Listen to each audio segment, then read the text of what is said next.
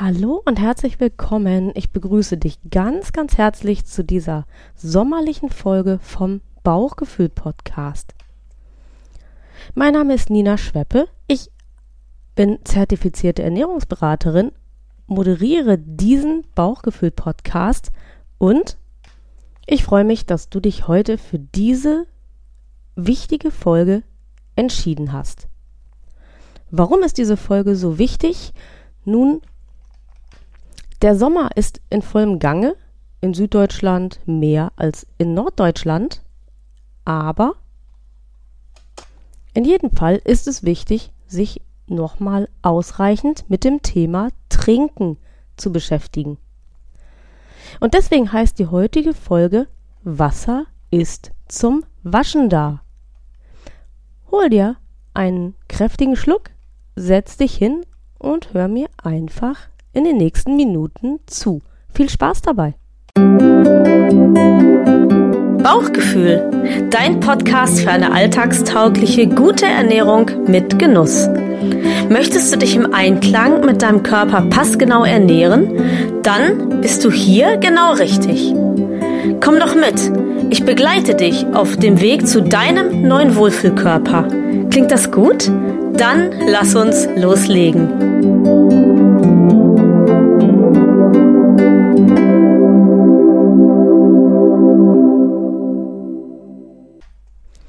Wasser ist zum Waschen da, sagt der Volksmund. Und eigentlich würde ich dem auch uneingeschränkt zustimmen. Es gibt jedoch auch, wie immer, ein Aber. Denn Wasser ist nicht nur zum Waschen da, sondern es stellt auch einen wichtigen Baustein in unserer Ernährung dar. Zunächst einmal ist Wasser ein guter elektronischer Leiter. Dies ist wichtig, damit die Impulse zwischen unseren Nervenzellen vernünftig funktionieren können. Außerdem ist ausreichend Flüssigkeit wichtig für unseren Verdauungstrakt. Flüssigkeit, also vor allen Dingen bevorzugt Wasser, werden benötigt, damit zum Beispiel Ballaststoffe ausreichend aufquellen und unseren Darm antreiben können. Trinken wir zu wenig, dann bleibt der zerkaute Nahrungsbrei länger als nötig im Darm liegen und das bedeutet, dass ungünstige Stoffe sich ungünstigerweise besser ansiedeln können. Das möchten wir vermeiden und deswegen ist es so wichtig, dass wir unseren Darm aktiv halten. Das geschieht natürlich durch Bewegung, also Alltagsbewegung ist auch im Hinblick auf eine gute Ernährung wichtig, aber auch eine ausreichende Flüssigkeitszufuhr ist hier unerlässlich.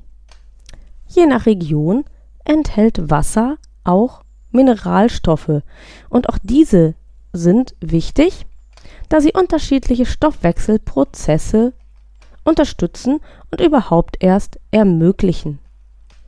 Die Deutsche Gesellschaft für Ernährung empfiehlt, dass wir täglich etwa 1,5 Liter Flüssigkeit aufnehmen sollen, bevorzugt Wasser und Kräutertees. Jetzt im Sommer darf es gern etwas mehr sein. Je nach Temperatur kann die Flüssigkeitsmenge nach Bedarf erhöht werden. Dennoch ist eine gewisse Vorsicht geboten, denn man kann den Organismus auch überfluten und die negative Auswirkung davon wäre, dass man die aus dass man die aufgenommenen Mineralstoffe gleich wieder ausschwemmt. Das wäre natürlich sehr ungünstig, weil sie dann dem Körper nicht mehr zur Verfügung stehen. Was aber soll man jetzt trinken? Das ist die Frage, die sich anschließt. Ich hatte es schon gesagt, die Deutsche Gesellschaft für Ernährung empfiehlt Wässer und Kräutertees. Fruchtsäfte sind eher ungünstig, da sie sehr viel Zucker enthalten. Zum Beispiel ein Glas ähm, Apfelsaft würde den Fruchtzucker aus drei Äpfeln enthalten. Und das zeigt schon, wie sehr man die Zuckerbilanz in die Höhe treiben kann, wenn man zum Deckung des täglichen Flüssigkeitsbedarfs hauptsächlich Saft konsumiert. Schorlen sind dabei etwas günstiger, aber natürlich auch weiterhin zuckerhaltig, deswegen Vorsicht. Und vermutlich kann man es schon ahnen, dass Smoothies auch ungünstig sind, gerade die, die wir im Kühlregal kaufen, denn diese enthalten als Hauptzutat zumeist irgendeinen günstigen Fruchtsaft, zumeist ist das Apfel, und dementsprechend ist da auch der Zuckergehalt sehr, sehr hoch. Somit eignen auch sie sich nicht als sommerliche Durstlöscher. Wasser ist günstig, da es natürlich erstens mal ein natürliches Lebensmittel ist, gerade für dich, wenn du unter den Zuhörern bist, die möglichst clean essen und sich ernähren wollen, dann ist Wasser super, weil es einfach naturbelassen ist. Hierzulande kann man Leitungswasser ohne Bedenken konsumieren und dementsprechend ist es hervorragend geeignet, um den täglichen Flüssigkeitsbedarf zu decken. Außerdem, und das kann für viele Menschen auch ein Vorteil sein, erspart man sich das Schleppen von schweren Kisten und Flaschen. Wer gerne möchte, kann natürlich auch Mineralwasser trinken. Und auf das Mineralwasser möchte ich im Folgenden ein bisschen näher eingehen. Die Stiftung Warentest hat in der Augustausgabe ihrer Zeitschrift Mediumwässer getestet. Ich möchte aus diesem Artikel nicht direkt zitieren, aber ich habe die dort enthaltenen Informationen als Inspiration für diese Podcast-Folge benutzt. Interessant ist an dieser Stelle noch anzumerken, dass die Stiftung Warentest und ihre Experten durchaus empfehlen, zum Mineralwasser zu greifen, während zum Beispiel Ernährungsdoc Dr. Riedel die Auffassung vertritt, dass wir ohnehin über das Mineralwasser an sich nur in so geringem Maße die Mineralstoffe aufnehmen, dass es sich eigentlich nicht lohnt. Er vertritt die Auffassung, dass Leitungswasser ebenso geeignet ist wie Mineralwasser, um den täglichen Flüssigkeitsbedarf abzudecken. Zu berücksichtigen ist natürlich, dass wir im Sommer über den Schweiß eine Menge Mineralien verlieren und es lohnt sich, sie aufzufüllen. Aber das können wir völlig ohne Nahrungsergänzungsmittel tun durch eine ausgewogene Ernährung, durch eine umfangreiche Mischkost, also möglichst viele verschiedene Lebensmittel zu essen und gelegentlich dann doch, wenn wir irgendwo dran vorbeikommen, auch zu einem Mineralwasser zu greifen. So durchmischt sollten wir keine Sorge haben, in irgendeiner Form durch Hitze und Schweiß unterversorgt zu sein. Im Durchschnitt trank jeder Deutsche im Jahr 2019 140 Liter Mineralwasser. Mineralwasser ist voll trendy, denn es ist kalorienfrei, laktosefrei und ohne Zweifel vegan. Weiter ist davon auszugehen, dass die aus den Quellen abgefüllten Mineralwässer frei sind von Verunreinigungen, die von der Erdoberfläche stammen. Leider hat die Stiftung Warentest bei einigen Produkten oberirdische Verunreinigungen gefunden, die eigentlich in einem natürlichen Mineralwasser nichts zu suchen haben. Mineralwasser muss gemäß der entsprechenden Verordnung biologisch rein sein. Und alles, was ich jetzt hier gleich in den nächsten Minuten erzähle, bezieht sich auf die Mineral- und Tafelwasserverordnung. Und die besagt zunächst einmal, dass ein Mineralwasser direkt an der Quelle abgefüllt werden muss. Diese Verordnung regelt eben auch, dass Verunreinigungen von oben nicht zulässig sind. Deswegen habe ich eben schon diese Anmerkung gemacht. Festzuhalten ist hier aber auch, dass die gefundenen Mengen als nicht gesundheitsschädlich erachtet werden. Natürlich aber verstößt Bezogen natürlich auf die ursprüngliche Reinheit des Mineralwassers sind Rückstände von Pflanzenschutzmitteln oder anderen Schadstoffen aus Privathaushalten und Industrie natürlich fragwürdig. Die Stiftung Warentest stellt bei den Produkten, in denen Schadstoffe gefunden wurden, somit auch die Bezeichnung natürliches Mineralwasser in Frage. Muss es bei Mineralwasser Bio sein? Da ein Mineralwasser ohnehin aus einer vor Einflüssen geschützten Quelle abgefüllt werden muss, kann man hier getrost auf Bio verzichten. Die EU hat für Mineralwasser auch überhaupt kein Biosiegel vorgesehen. Gleichwohl gibt es Biomineralwässer auf dem Markt, die die entsprechenden Lizenzen dafür beispielsweise beim Institut Fresenius erworben haben. Zu wissen ist auch, dass man für ein Biomineralwasser dann den vier- bis sechsfachen Preis hinlegen muss. Der Vorteil bei Bio ist allerdings der, dass auf Nachhaltigkeit und soziale Standards gesetzt wird. Wie ein Mineralwasser schmecken soll, ist von den jeweiligen Vorlieben abhängig. Wissenschaftlich gesehen gibt es Wässer, die säuerlich oder salzig schmecken die einen mineralischen und metallischen Geschmack hinterlassen oder die sogar nach dem Trinken für ein trockenes Mundgefühl sorgen. Dies ist davon abhängig, durch welche Art von Gesteinsschichten das Wasser vorher gelaufen ist. Klar ist in jedem Fall, wie ein Wasser nicht schmecken darf, nämlich nach Kunststoffrückständen, die möglicherweise aus den PET-Flaschen entwichen sind. Es soll aber auch nicht nach Fruchtsäuren schmecken oder aber abgestanden. Welche Mineralien wir in den Wässern finden, ist von Region zu Region verschieden. Wässer, die beispielsweise durch Gips und Muschelkalk gelaufen sind, sind eher Calcium- und Magnesiumhaltig. Wässer aus Kalksteingebieten sind eher Hydrogencarbonathaltig. Ein Mineralwasser muss nicht unbedingt mineralstoffreich sein. Die bis 1980 geltenden Grenzwerte, also Mindestgehalte, wurden abgeschafft. Somit ist festzuhalten, dass es Regionen gibt, in denen das Leitungswasser mehr Mineralien liefert als das Trinkwasser mit niedrigen Mineralgehalten.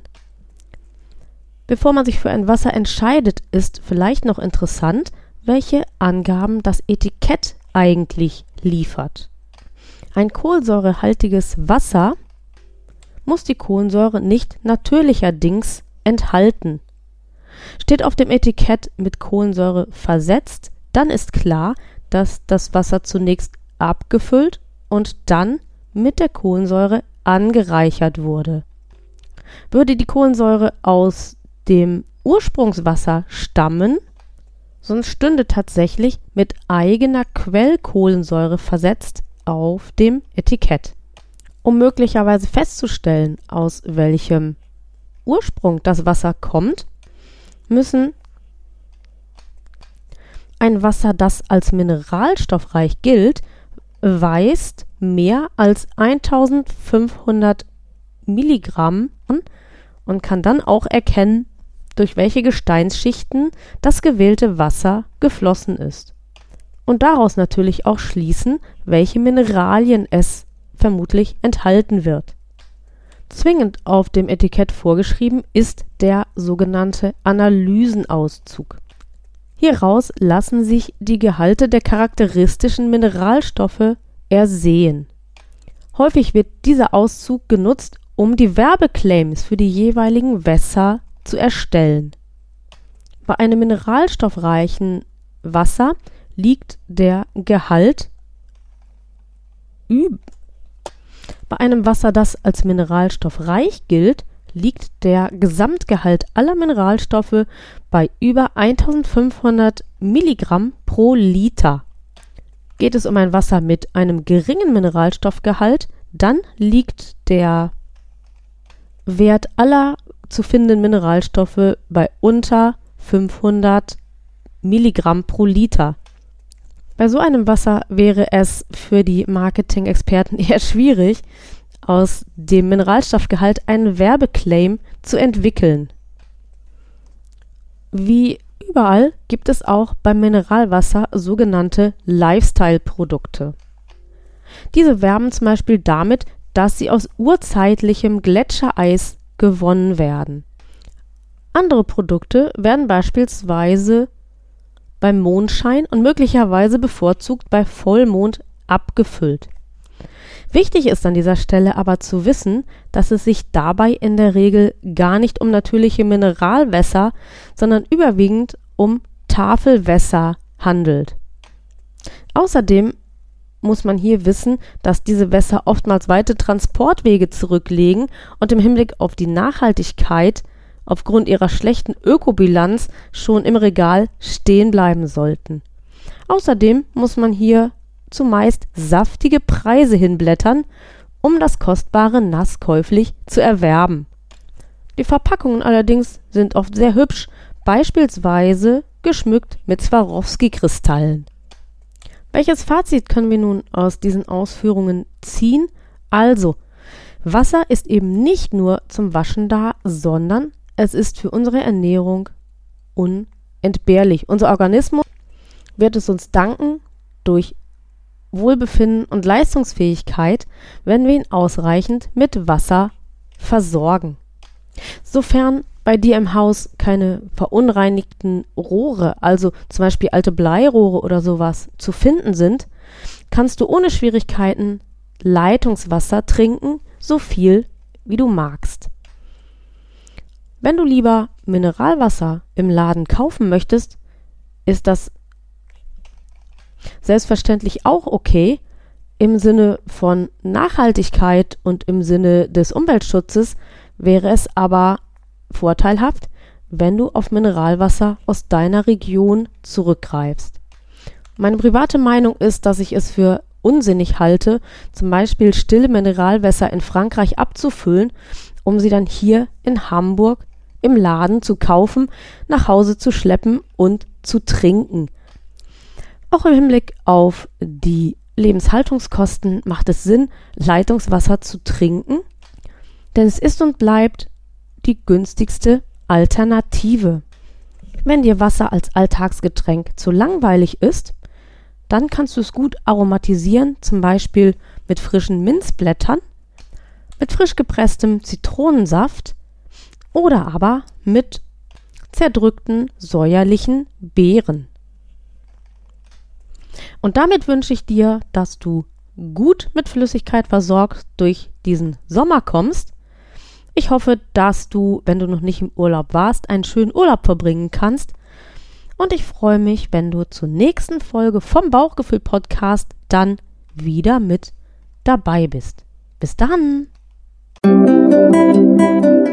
Das war Bauchgefühl von Blinzeln. Wenn du uns kontaktieren möchtest, dann kannst du dies gerne tun per E-Mail unter podcast.blinzeln.org. Du kannst auch gerne unser Kontaktformular nutzen. Das findest du auf der Homepage www.blinzeln.org. Und wir schreiben Blinzeln mit einem D in der Mitte. Möchtest du uns vielleicht einen Beitrag für den Podcast auf den Anrufbeantworter sprechen? Auch das ist kein Problem. Aus Deutschland wähle bitte die 05165 439461. Nutzer aus dem Ausland lassen einfach die erste 0 weg und wählen vor der 5 die 0049. Wir bedanken uns für dein Interesse und hoffen sehr, dass du auch bei der nächsten Folge wieder mit dabei sein wirst.